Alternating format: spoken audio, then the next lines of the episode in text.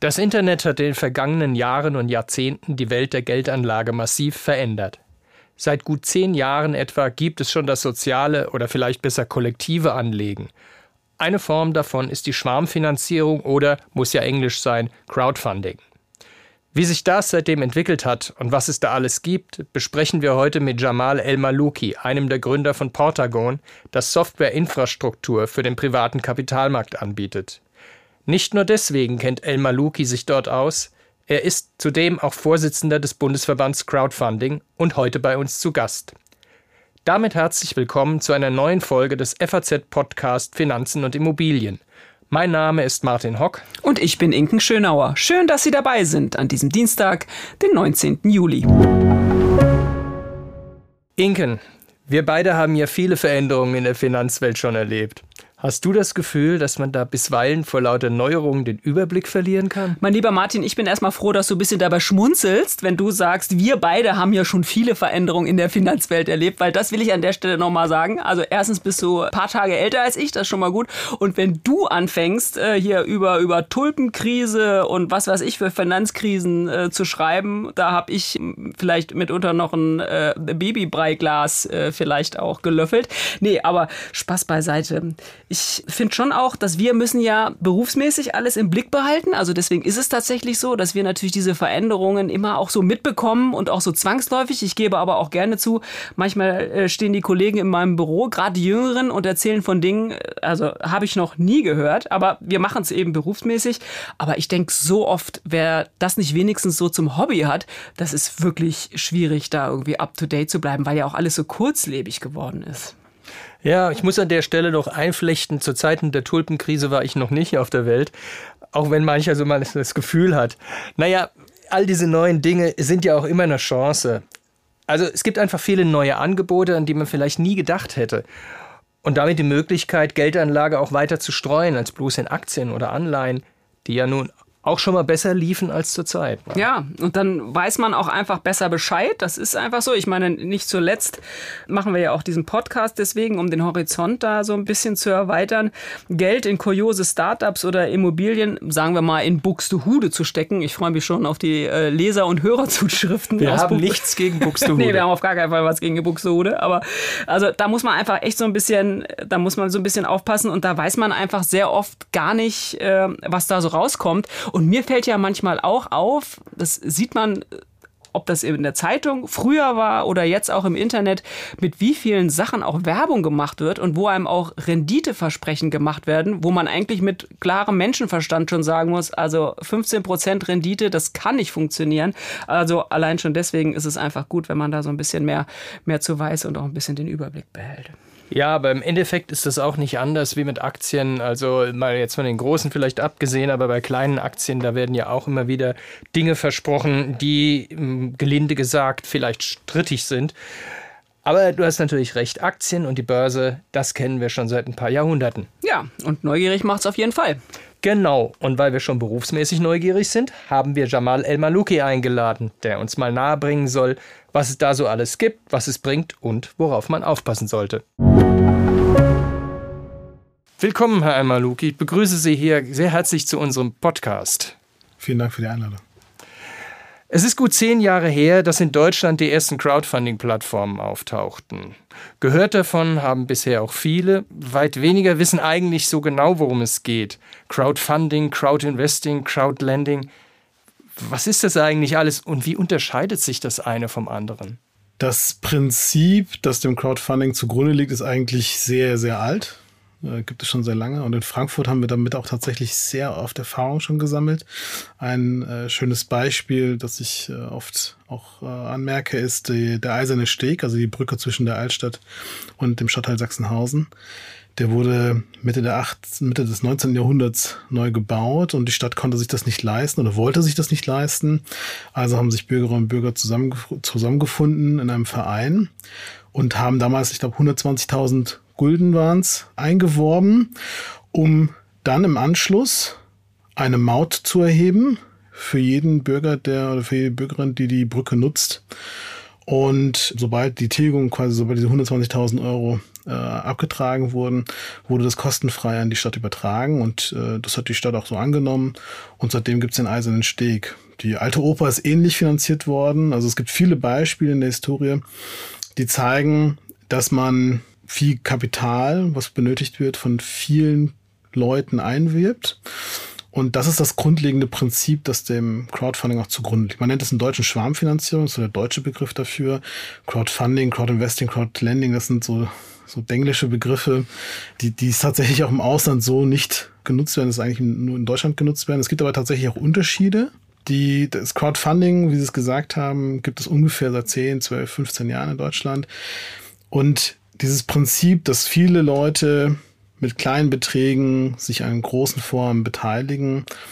Das gibt es nun lange. Äh, das, was dem Crowdfunding dann neu zugrunde gelegt wurde, ist die digitale Abwicklung. Das ist das quasi Unterscheidungsmerkmal zu dem Vorhaben am Eisernen Steg. Und die ursprüngliche Version des Crowdfundings war tatsächlich spendenbasiert oder auch gegenleistungsbasiert, wenn man es nennt. Das heißt, die Nutzer bekamen, haben Geld gegeben für ein Vorhaben. Dieses Vorhaben wurde umgesetzt. Und im Falle einer spendenbasierten, Donation-Based Crowdfunding, wie es im Englischen heißt, gibt es keine Gegenleistung, also keine materielle Gegenleistung, sondern ein Dankeschön sollte meistens dann reichen. Dann gibt es die Form des gegenleistungsbasierten Crowdfundings, was bedeutet, ich gebe Geld und bekomme eine nicht finanzielle Vergütung oder eine Gegenleistung.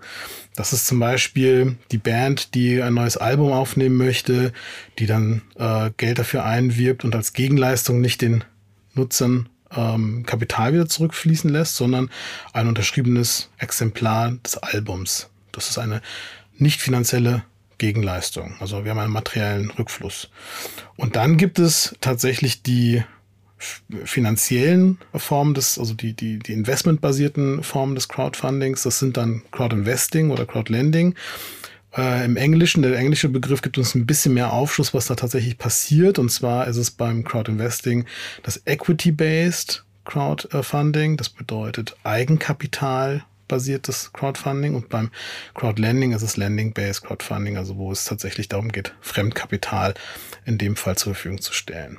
Und da ist das Grundprinzip auch wieder gleich. Es gibt ein Vorhaben, also jemanden, der Kapital einwerben möchte und der dann denjenigen, die das Kapital zur Verfügung gestellt haben, einen Rückfluss in Aussicht stellt, der entweder sich daran orientiert, einer, einem Wertzuwachs zum Beispiel bei dem Unternehmen, bei der Unternehmensfinanzierung, wenn ich Eigenkapital zur Verfügung stelle, dass ich dann diejenigen, die mir Geld zur Verfügung stellen, daran beteilige, dass das Unternehmen auch mehr wert wird in Zukunft. Ganz klassisch, ganz viele Startups nutzen diese Firmen der Finanzierung. Es gibt aber auch ähm, Lending-Based, wo Fremdkapital zur Verfügung gestellt wird, wo es eine feste Rendite gibt, die dann jährlich oder in bestimmten Rhythmen gezahlt wird. Und das ist ähnlich einer Anleihenstruktur oder einer Anleihenfinanzierung, wie man es auch sonst von Investments kennt. Also ist ja sehr interessant. Ich wusste gar nicht, wie der Eiserne Steg hier finanziert worden ist in die alte Oper. Klar, sowas gab es auch schon früher. Und das Crowdfunding hat das alles so ein bisschen professionalisiert und strukturiert. Die Technik macht es ja möglich. Aber wenn ich jetzt an, an die, an die Geldanlageaspekte denke, ist also im Grunde eigentlich wie immer, ich kann entweder Geld verleihen oder ich kann mich an Unternehmen beteiligen.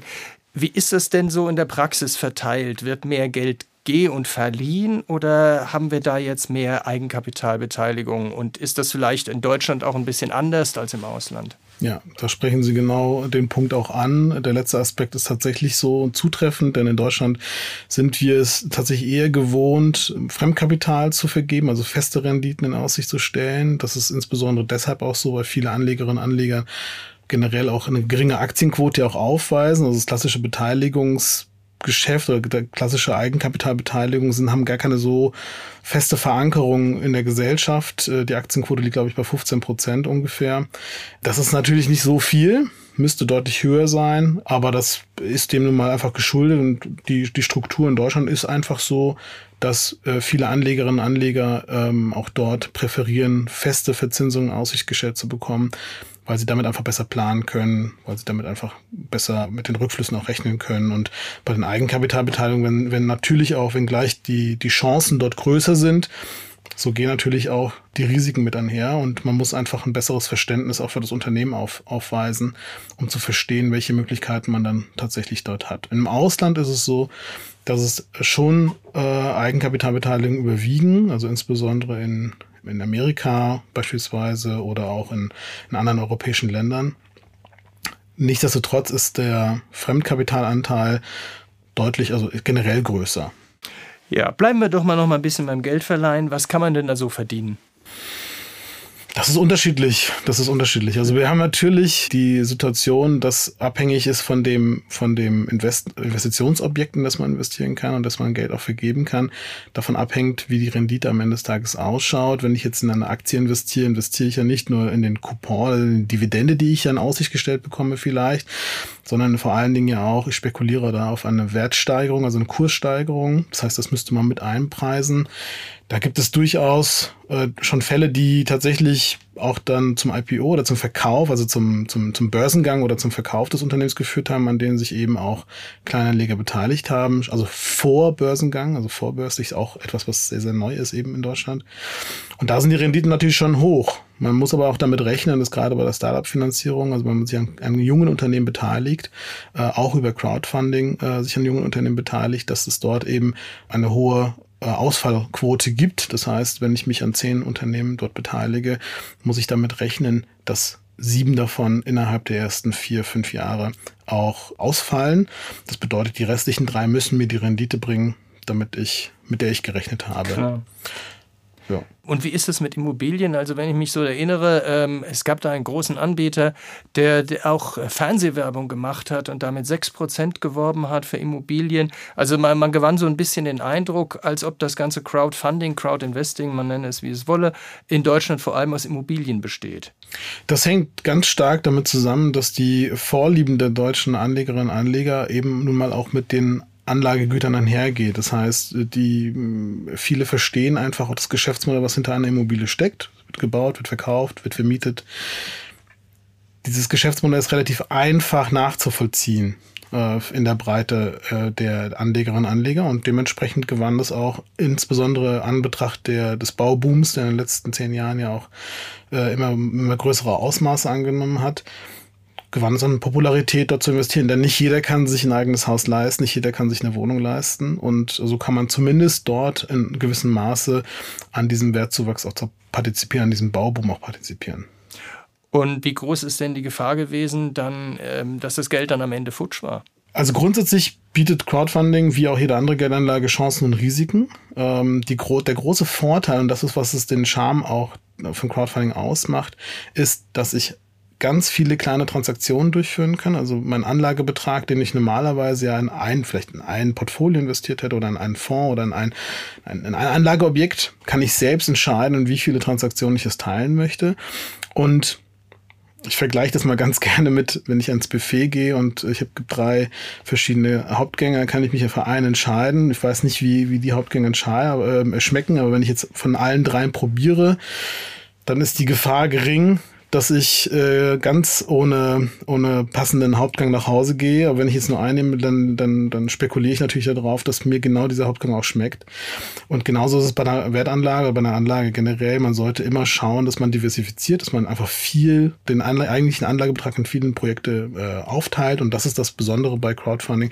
Das geht besonders einfach, weil, weil die Technik oder die Technologie, äh, die dahinter ist, das ermöglicht dass ich ganz schnell in verschiedene Projekte investieren kann. Wenn wir jetzt noch mal ein bisschen bei den Immobilien bleiben, also üblicherweise, wenn jemand eine Immobilie finanziert, insbesondere wenn es also irgendein Projektentwickler ist oder sie, geht er normalerweise zu einer oder zwei Banken, holt sich dort einen großen Kredit, bekommt den auch, also zumindest war das in den vergangenen Jahren so, jetzt ist es vielleicht nicht mehr ganz so, zu relativ günstigen Konditionen. Also zum einen, warum greifen Leute dann noch zu einem Crowdkredit dann nochmal? Und wie ist das denn mit dem Crowd-Darlehen dann gegenüber dem Bankdarlehen? was heißt das für mich als, wo, wo stehe ich denn da als, als Crowd-Anleger? Das hängt in der Regel immer mit dem, an der, an dem jeweiligen Investment ab, also wie das Projekt auch finanziert wurde. Grundsätzlich gibt es zur Finanzierung von herkömmlichen Immobilien oder zu anderen Projekten keinen großen Unterschied. In der Regel lohnt es sich schon für den Initiatoren, also denjenigen, der das Projekt umsetzt, äh, eine Fremdkapitalfinanzierung durch die Bank aufzunehmen. Das passiert auch in den meisten Fällen. Es gibt eigentlich nur relativ wenig Fälle, die keine Bankenfinanzierung durchführen, weil es einfach die Zinsen so niedrig sind. Und die Crowdfinanzierung ist meistens ein Teil der Eigenkapitalfinanzierung, der durchgeführt wird. Und da war es bis jetzt so, dass Immobilienentwickler vor allen Dingen ganz oft auf professionelle Investoren äh, zugegangen sind. Das sind zum Beispiel dann Family Office, also vermögende Privatpersonen oder vermögende Institutionen, die dann dieses Kapital zur Verfügung gestellt haben. Das haben die zu einem höheren Zinssatz gemacht, das haben die aber auch mit anderen Vertragsbedingungen gemacht, die die Immobilienentwickler vielleicht nicht immer mitgehen möchten, Insbesondere was dann den Profit auch auf äh, die Aufteilung des Profites oder bestimmte Besicherungen, die auch äh, vorgenommen werden müssen, betrifft. Und man ist im Endeffekt, wenn man einen großen Investor hat, ist man auch von dem abhängig. Das heißt, wenn der keine Lust mehr hat, das nächste Projekt zu finanzieren oder mitzufinanzieren, dann guckt man in die Röhre als Immobilienentwickler und da bietet eben die Crowdfinanzierung gerade für Immobilienentwickler eine Alternative, die eben nicht dieses Risiko der Abhängigkeit birgt. Mhm. Und wenn wir vom Risiko sprechen, wie sieht das dann mit dem Crowd-Darlehen aus? Steht das im Rang hinter den, hinter den Banken üblicherweise? Ja, also üblicherweise ist es so, dass es eine, eine sogenannte Mezzaninfinanzierung ist. Also es gibt äh, Kapital, wirtschaftlich teilt man das in Eigenkapital oder Fremdkapital auf und äh, dafür gibt es Merkmale, anhand deren man einsortieren kann, ob es Fremdkapital oder, Metz, äh, oder, oder äh, Eigenkapital ist. Und alles, was nicht reinrassiges Eigenkapital oder reinrassiges Fremdkapital ist, nennt man Mezzaninkapital. Das kann dann äh, Merkmale von dem einen und dem anderen aufweisen. Und die Crowdfinanzierung sind meistens solches Mezzaninkapital, die wirtschaftlich aber Eigenkapital, dem Eigenkapital sehr nahe kommen. Ähm, und die Bank ist äh, üblicherweise dann äh, so eingestellt, dass sie sagen, okay, sie akzeptieren dieses Mezzaninkapital, dieses Crowdkapital als Eigenkapital. Es senkt also den Anteil des Eigenkapitals, den der Projektentwickler oder das Unternehmen äh, zur Verfügung stellen muss, um das Vorhaben durchzuführen und beeinflusst aber in der Regel nicht den Kredit Anteil, den die Bank zur Verfügung stellt. Das kann man sich eigentlich ganz gut auch im eigenen, in der eigenen Sphäre äh, vorstellen. Das heißt, wenn ich mein eigenes Haus bauen wollte oder eine Wohnung kaufen möchte, dann sagt die Bank ja auch, okay, äh, ich habe eine in, in, Frankfurt jetzt eine, eine, eine, kleine Wohnung, wird wahrscheinlich inzwischen leider un, unbezahlbar sein. Also es kostet 500.000 Euro. Dann wird die Bank ähm, sicherlich sagen, okay, also 300.000, 400.000 Euro müß, äh, äh, können wir zur Verfügung stellen als Kredit. Das heißt, die restlichen 100.000 Euro äh, müssten von Ihnen privat kommen als Eigenkapital. Und jetzt ist es so, genau diese 100.000 Euro, die teilt man dann auf. Das heißt, äh, der, der Projektentwickler äh, nimmt zum Beispiel 50.000 Euro über die Crowd auf, muss dann selbst nur noch die 50.000 Euro bringen. Und da ist es einfach so, dass die Rangfolge erst die Bank ist. Die sagt immer, sie ist als erstes dran, kriegt die Rückflüsse aus dem, aus der Veräußerung der Immobilie als erstes auch, um ihre äh, Forderungen zu tilgen. Und dann käme in der Regel die Crowd und dann kommt erst der Projektentwickler. Also der ist, der das höchste Risiko, hat aber auch die größte Einwirkungsmöglichkeit. Kann man so quantifizieren etwa, wie das bei diesen ähm, nachrangigen Darlehen war in den vergangenen Jahren während des Baubooms? Sind da viele eigentlich umgegangen? Ja, also, also ich würde das immer abwarten tatsächlich, weil natürlich ist es so, dass die, dass immer versetzt kommt, die, die Auswirkungen einer solchen Entwicklung, wenn es jetzt zum Beispiel jetzt um den Krieg geht, der jetzt ausgebrochen ist oder um äh, Zinsveränderungen am Markt auch. Ähm, momentan sind viele noch verschont geblieben. Ich sehe das ja zum Beispiel bei uns und äh, Kunden auch, dass, dass da relativ viele stabil sind. Ähm, das, der Vorteil ist bei Projektentwicklungen, dass die auch nicht fünf Jahre dauern in der Regel, sondern ich sag mal einen, einen Zeithorizont von 18 bis 36 Monate in der Regel haben, was dazu führt, dass man eine solche Phase eigentlich mal äh, ein, ein Punkt kommt irgendwann, wo dann viele drunter leiden, aber danach geht's eigentlich wieder weiter. Also man kann sich schnell anpassen mhm. aufgrund der Kürze der Zeit. Bei Bestandsobjekten ist das natürlich ein bisschen schwieriger. Das heißt, wenn ich da eine langfristige Finanzierung durchführe, muss ich natürlich gucken, wie dann ein anderes Zinsumfeld sich darauf auswirkt. Das ist auch ganz viele Haus- oder Eigenheimbesitzer, die, die langfristig finanziert haben, die zittern wahrscheinlich schon, wenn es jetzt darum geht, die Finanzierung dann zu verlängern. Gutes Stichwort, Bestandsobjekte. Das ist ja in den vergangenen Jahren auch immer öfter bei diesen Immobilien-Crowd-Plattformen aufgetaucht, das Investieren in Bestandsobjekte. Ist das denn gegenüber so einer nachrangigen Finanzierungsdarlehen eine sicherere Sache? Also per se kann man jetzt nicht sagen, dass es sicherer ist. Die Einnahmenstruktur ist eine andere. Also im Endeffekt, äh, das, das Unternehmen, das das finanziert, verdient einfach anders Geld.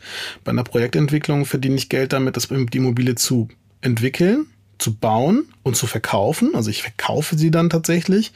Und bei einer Bestandsfinanzierung verdiene ich über die Mieteinnahmen in der Regel mein, mein Geld, sicherlich auch an der Wertsteigerung, aber das ist, sage ich mal, für die meisten Anleger eigentlich außen vor. Nice to have, aber das nicht unbedingt. Dann würde ich nicht rechnen, mhm. genau. Also und im Endeffekt äh, rechnet, muss ich sich das über die Mieteinnahmen rechnen. Und ähm, wenn die ausbleiben, dann ist natürlich schwierig. Äh, aber ich sag mal, anhand der alleine in Frankfurt, was es da an, an Kapazitäten fehlt für Wohnungen äh, in der, im innerstädtischen Bereich, also ich glaube, da wird es lange Zeit kein Problem geben. Da wird man eher wahrscheinlich Herausforderungen haben in, in B- oder C-Städten, mhm. dass man da noch die, die Renditen bekommt, die man braucht, um das zu finanzieren. Ist wie immer bei Immobilien. Lage, Lage, Lage. Lage, ne? Lage kommt Lage, immer drauf an wo, kommt immer drauf an was. Also, ähm, was weiß ich, an Anfang der Corona-Zeit hat mir gesagt, um Gottes Willen keine Büroimmobilie kann man jetzt auch immer noch drüber nachdenken, aber es hängt doch davon ab, wie der Markt so besetzt ist. Egal, genug von Immobilien jetzt erstmal.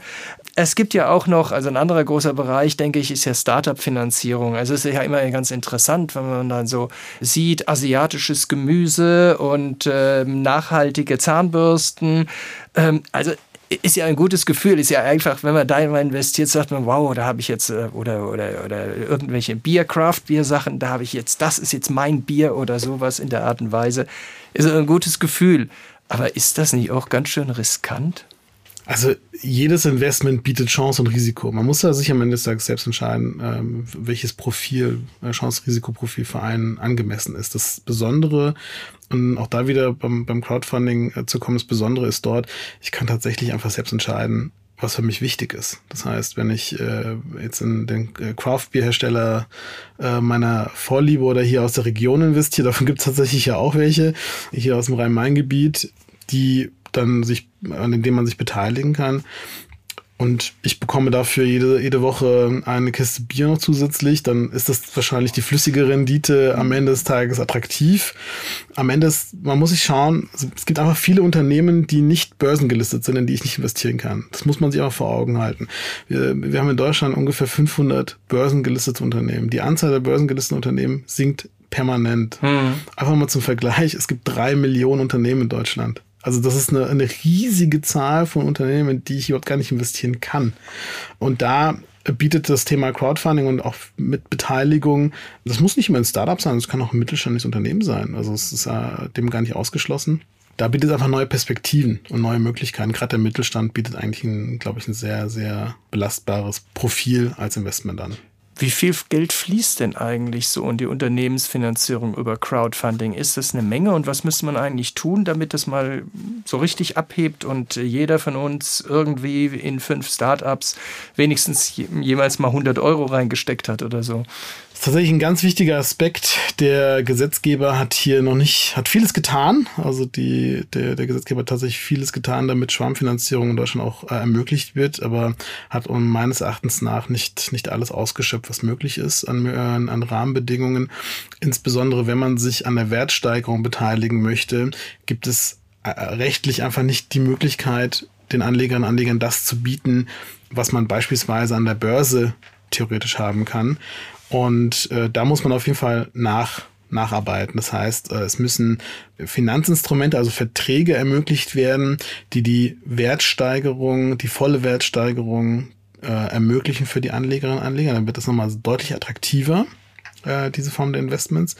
Generell äh, können wir, können Sie rechnen, also insgesamt wird eine halbe Milliarde über, über Crowdfunding in Deutschland ähm, finanziert. Das ist noch nicht viel insgesamt, also da ist auch ein großer Teil Immobilien dabei. Der Anteil an Startup-Finanzierung stagniert auf dem Niveau mhm. der letzten Jahre, so ungefähr bei 60 bis 100 Millionen, je nachdem, äh, welche Statistik man da zu Rate zieht. Ähm, aber das hängt vor allen Dingen auch an den, an den rechtlichen Bedingungen ähm, äh, hängt dies und das, glaube ich, wird sich in den nächsten Jahren auch verändern, insbesondere wenn jetzt die aktuelle Bundesregierung auch davon ausgeht, dass man Mitarbeiterbeteiligung stärkt. Dass auch das ist eine Möglichkeit, wie man Mitarbeiterinnen und Mitarbeiter an das Unternehmen bindet Und wenn es diese Möglichkeit gibt, ähm, glaube ich, wird es da nochmal einen Push geben. Mhm. Und vieles ist auch nicht visibel. Also man, man, man vieles wird gemacht, ohne dass es in die Statistik reinfließt. Ja. Das bekommt man dann nicht mit. Aber ich glaube, trotzdem ist es, gibt es noch ein ex extremes Ausbaupotenzial dieser Finanzierungsform. Kann man da eigentlich tatsächlich Aktien erwerben oder muss oder läuft das irgendwie über andere Konstruktionen? Das ist, genau, das ist genau der wesentliche Aspekt, den Sie ansprechen. Es ist schon möglich, das über Aktien auch zu machen. Der Aufwand ist da für die Unternehmen aber sehr groß. Ähm, Im Endeffekt, wenn Sie davon ausgehen, dass Sie sich börsenlisten lassen möchten, also viele Aktiengesellschaften sind gar nicht börsengelistet, ja. ähm, aber auch da ein Formwechsel, also einen Gesellschaftsformwechsel vorzunehmen, ist sehr in der Regel sehr aufwendig, sehr kostspielig. Das heißt, äh, diese originäre Form der Unternehmenswertbeteiligung äh, ist vielen Unternehmen überhaupt schon äh, vorenthalten und vielen Anlegerinnen und Anlegern. Und die zweite Möglichkeit, also es ist tatsächlich in der Regel durch Ersatzstrukturen. Also man baut Darlehen beispielsweise so um, dass sie an dem Wert partizipieren können. Man, man, man nutzt Genussrechte als Finanzinstrument. Das, ist, das sind dann verschiedene Verträge, die der Gesetzgeber vorsieht, äh, um, um sich hier beteiligen zu können. Helma Luki, vielen herzlichen Dank, dass Sie heute bei uns waren. War ein interessantes Gespräch. Vielen Dank, Herr Hock. Ist ja schon eine ziemlich facettenreiche kleine Welt, dieses Crowdfunding. Inken, was nimmst du mit? Ja, also ich habe schon so ein bisschen den Eindruck gewonnen, dass dieses Crowdfunding mit seinen Spielarten die Geldanlage durchaus äh, bereichern kann. Also den Eindruck habe ich jetzt auch nach dem Gespräch durchaus gewonnen. Wer gerne ein bisschen näher dran sein möchte, wie er sein Geld ja anlegt und, und wo es dann am Ende auch hingeht, ist das bestimmt eine, eine ganz gute Möglichkeit. Auf der anderen Seite, und das haben wir ja vorhin schon besprochen, muss man sich sicher schon ganz genau überlegen, was man tut. Und du? Es scheint mir eine Menge Potenzial zu geben, das noch gar nicht gehoben ist. Also 7% Zinsen oder auch ein Kasten Bier im Monat sind schon eine Hausnummer und überlegenswert. Aber auch für die Gesamtwirtschaft scheint es da noch ungenutztes Potenzial zu geben. Die Hamburger könnten ja damit die neue Oper finanzieren, wie einst die Frankfurter den Eisernen Steg, wie wir gehört haben, wenn die Hamburger das Geld von Kühne ja jetzt schon nicht wollen. Aber natürlich ist richtig, man muss sich überlegen, was man tut. Aber das gilt ja auch ganz grundsätzlich in der Geldanlage. Investiertes Geld sollte man nicht dem Erstbesten hinterherwerfen und schlimmstenfalls auch verlieren können. Ja, und an der Stelle muss man es immer wieder sagen, haben es vorhin schon gesagt, diese 15% Rendite, da ist dann einfach auch ein ordentliches äh, Risiko dabei in manchen Anlagen. Also insofern ein nochmal genauerer Blick auf das, wo man sein Geld reinschmeißen will, ist bestimmt nie verkehrt. Ja, und da sind wir ja schon wieder bei unserem Ding der Woche. Martin, ich bin gespannt. Was hast du dabei, so kurz vor deinem Urlaub? Ein Euro. Willst du haben? ein Euro. Hast du mal eine Mark? Da sind wir schon wieder bei diesem Alter-Thema, aber das mache ich jetzt nicht nochmal auf. Nee, den kannst du mal behalten und muss man ja auch sagen, ist ja auch nichts mehr wert. Ne? Na komm, na komm. Gib doch schon ein bisschen mehr als einen Dollar dafür wieder. Okay, ich gebe es ja zu, die Schweizer zahlen nur noch knapp 99 Rappen. Ja, und ich finde, ganz ehrlich, diese Talfahrt der vergangenen 15 Jahre, das ist schon echt heftig. 37 Prozent zum Dollar abgewertet und noch mehr zum Franken. Ich finde, das tut schon weh und sei es nur mit dem europäischen Stolz. Ist kein Wunder, wenn sich vielerorts wieder Zweifel regen und schon die nächste Eurokrise befürchtet wird. Ich finde, damit sollten wir uns unbedingt auch hier im Podcast demnächst mal auseinandersetzen. Vielleicht ja schon nächste Woche. Ich höre euch dann vom Liegestuhl aus interessiert zu. Ah, du bist so gemein, lieber Martin, aber schönen Urlaub. Und das war's auch schon wieder mit unserer dieswöchigen Folge des FAZ-Podcasts Finanzen und Immobilien. Wenn Sie Fragen haben, Themenwünsche oder andere Anregungen, schicken Sie uns eine E-Mail an podcast.faz.de oder schreiben Sie auf unseren Social-Media-Kanälen. Wir freuen uns, wenn Sie uns abonnieren und wenn Sie uns weiterempfehlen. Zu finden sind wir überall dort, wo es Podcasts gibt. Und schauen Sie auch gern mal in unsere LinkedIn-Gruppe, da gibt es auch immer wieder interessante Posts. Tschüss, bis nächste Woche. Alles Gute und machen Sie was aus Ihrem Geld.